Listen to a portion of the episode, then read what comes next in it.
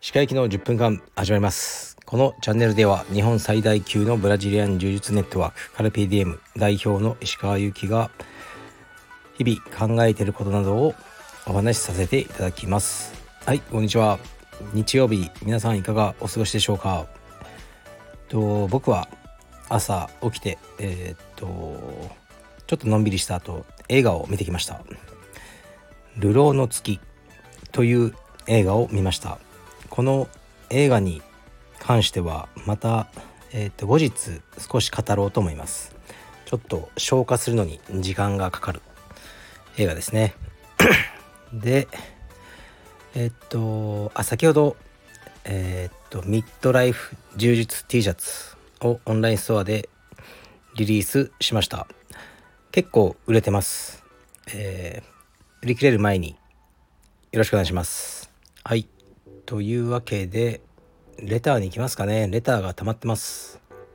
あそう。昨日の夜はライブやりましたね。もうデータは今日の朝消しちゃったんですけどえっ、と多くの方にあの聞いていただけたようです。ありがとうございました。何を話したかな。まあオンラインストアのこととか海外支部のこととかそういうことをいくつか話しましたね。またえー、っと週末にね暇があったらやろうと思います。えー、っといきます。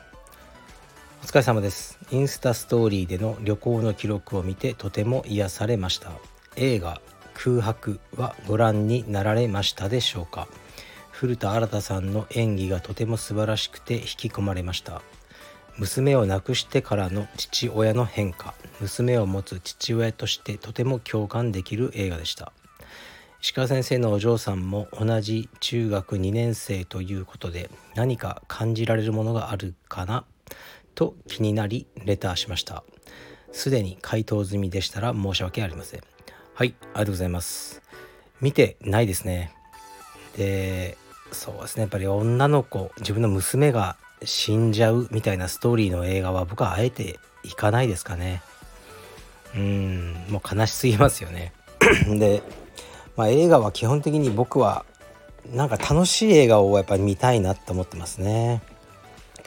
ねこう悲惨なニュースがあふれる中あのリアルワールドで映画ぐらいは楽しく、うん、見たいなってありますね。まあ今日ねあのさっき見てきた「流浪の月」っていうのはまたこれまた悲惨な話でした。全然楽しい話じゃなかったですけどこれはね事前に情報を全然知らずに行ったんですね。はい。まあだからねとりあえず僕はこのね映画は多分見ないと思いますね。すいません。次いきます。いつも楽しく拝聴しています。空手家のすねのような石川先生のメンタルになるべく最近は他人への興味をなくす。感情的にならない。かっこ感情の振れ幅を作らない。かっこ閉じを意識しています。鹿先生は昔からメンタル強かったですか？それともこういうことを意識してから強くなった。もしくはこういう環境にいたので自然と強くなった。ということはありますか？先生の今のメンタルになるまでの遍歴があれば知りたいです。お返事いただけたら嬉しいです。はいありがとうございますいやメンタル強いとか僕は自身では思ってないですけどねうーんでもまあ他人への興味があまりあ他人への興味がないっていうのも僕にとっては普通のことなんですよね。でも周りと比べるとみんななんだかすごくその自分以外に興味を向けてる人が多いなと思うってことですね。基準はね自分の中にしかないわけなんでで感情的にならないわけでもないです。でも感情と行動を分けてるんです。なんか嫌なことがあってこいつくっそむむかつくなと、まあ、思うのはいいと思うんですね。だからといってねあのウィル・スミスのようにビンタしてしまったらその後の結果が伴うってことですね。だから感情的にはなってくけどその感情から行動へ移すところに僕は幅があるというだけだと思いますね。でメンタルが強いとは思わないですけどやっぱ物事を俯瞰して考えるっていうのがあの大事だと思います。あのまあすごくレベルが低い例で申し訳ないんですけど女性と付き合ってる時ですね別れちゃうことになってで僕はもうこの子じゃないと絶対ダメなんだって悩むことがあると思うんですね、まあ、女性でもこのね男性この人じゃないと私は生きていけないみたいなことがあっても、まあ、別れちゃうじゃないですか。でもその後ガンガン生きてますよね。普通に。でもうねなんなら3ヶ月ぐらいで新しい彼氏彼女できてまあハッピーになるですね。でたまにまあね前の彼彼女のこと思い出してああこういうこともあったなって懐かしく思ったり、まあ、いい思い出になっていくと思うんですね。その別れた当日のあの悲しみこの世の終わりだみたいな感情はないですよね。でそういうのも3回ぐらい繰り返すともう分かると思うんですね。4回目ぐらいは。まあ別れるような話になってもまあ大丈夫だろうと。今まで3回も大丈夫だったしってこう普通になると思うんですよね。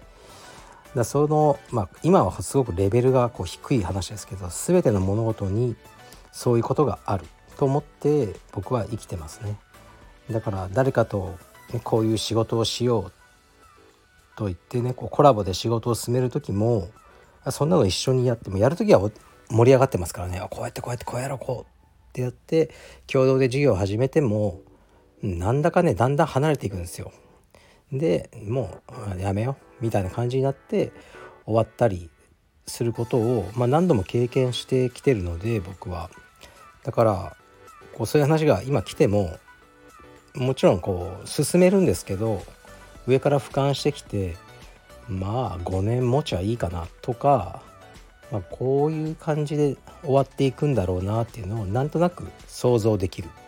そうならなければベストっていうのは分かってるんですがそのね悪くなるケースも十分想定して物事を進めてるってことですね。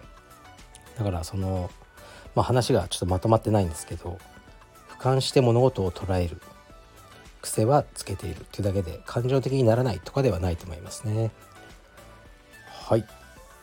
多分ねこの同じ人がもう一つあのうんなんかレターを送ってきてくださってるんですけどちょっと日本語としてもう意味が本当にわからないのですいません。読まないです。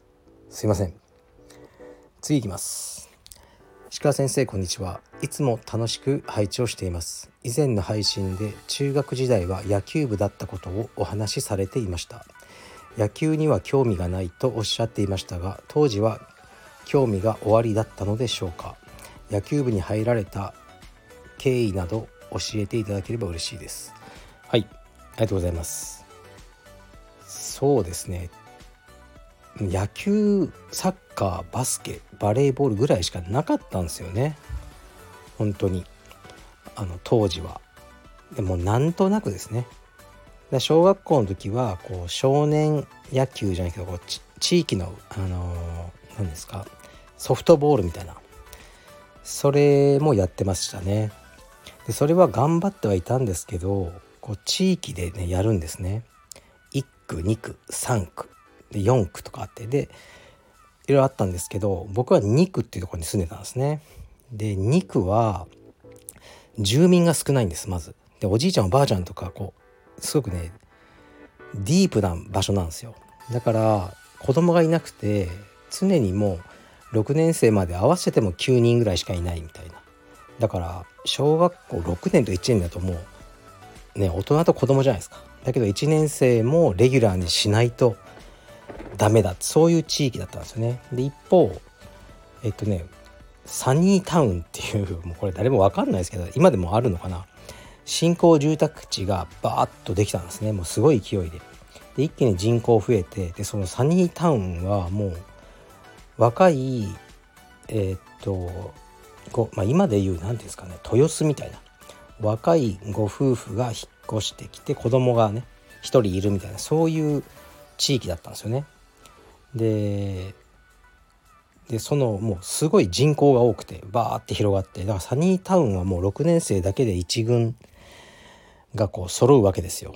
だからもう勝負になんないですね。だから常にこう肉は新産を舐め続けるというソフトボールの時代があったんですよね。まあそれでやめればよかったもののうーんなんとなくもう他のスポーツをしたことなかったんですよね。そういう機会も与えられないじゃないですか田舎だと。それで野球部に入ったと思いますね。で中学校3年間やったんですけどもうクソでしたね。全く、まあ、うまくもならないしもういやいややってるしやめればいいのになんかねやめにくいこうあのあるんですね。同調圧力というか。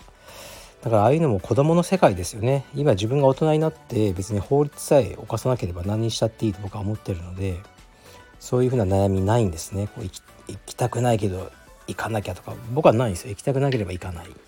でそういうふうにこう無理やり所属してる団体とかもないしどんなにあのその圧力をかけられたとしても別にその法律じゃない限りね守る気はないと思ってるんですけどやっぱり子供時代は何かあるんですよねそういうルールというかだから自分の、ね、娘とかも嫌だったらやめちゃえばいいじゃんと思ってるようなこともなんかやっぱ子供なりのルールというか圧力があるんだろうなと思う時に今度中学校の部活のことを思い出したりしますね。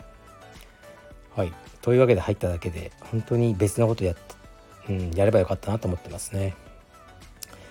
はいじゃあ今日はそれぐらいにします。今からトレーニングしてその後写真展を、えー、見に吉祥寺まで車で行っています。はいじゃあ失礼します。